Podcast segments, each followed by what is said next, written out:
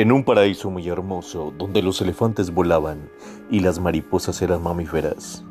me encontraba yo a la luz de una vela apagada, leyendo un periódico sin letras, y de pronto se me aparece un monstruo de tres cabezas, y yo solo teniendo un cuchillo, saco mi pistola, le doy tres patadas en el culo, se va de para atrás y se rompe la nariz.